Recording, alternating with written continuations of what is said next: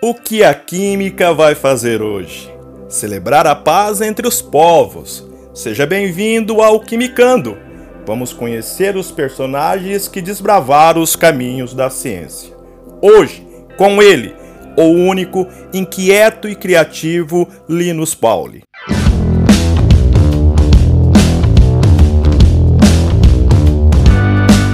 Nasceu em 28 de fevereiro de 1901 em Portland, Oregon, Estados Unidos.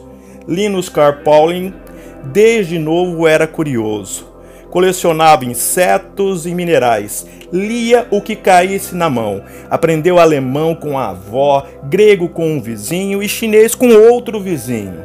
Aos 16 anos foi para a universidade.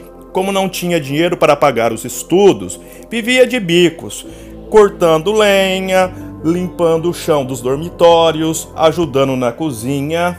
Seu desejo por aprender estava acima de qualquer dificuldade. Estudou química, física, matemática, metalurgia e literatura inglesa.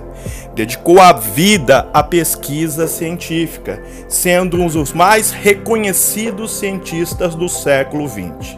Foi o único, o único a ganhar dois prêmios Nobel não compartilhados, o primeiro em 1954, pela natureza das ligações químicas. Já a segunda premiação, em 1962, foi nada menos do que o Nobel da Paz.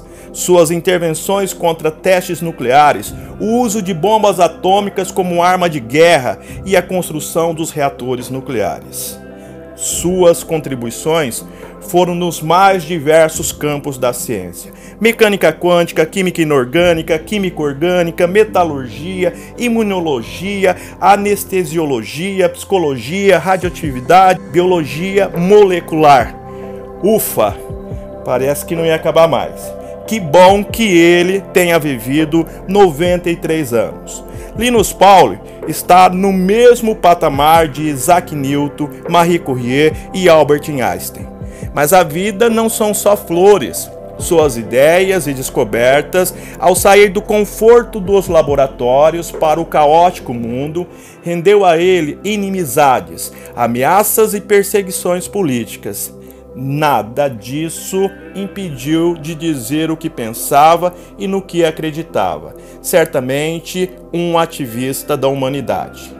De todas as suas ideias, nenhuma foi mais polêmica do que a vitamina C, promovendo a vitamina como solução para diversos males do homem.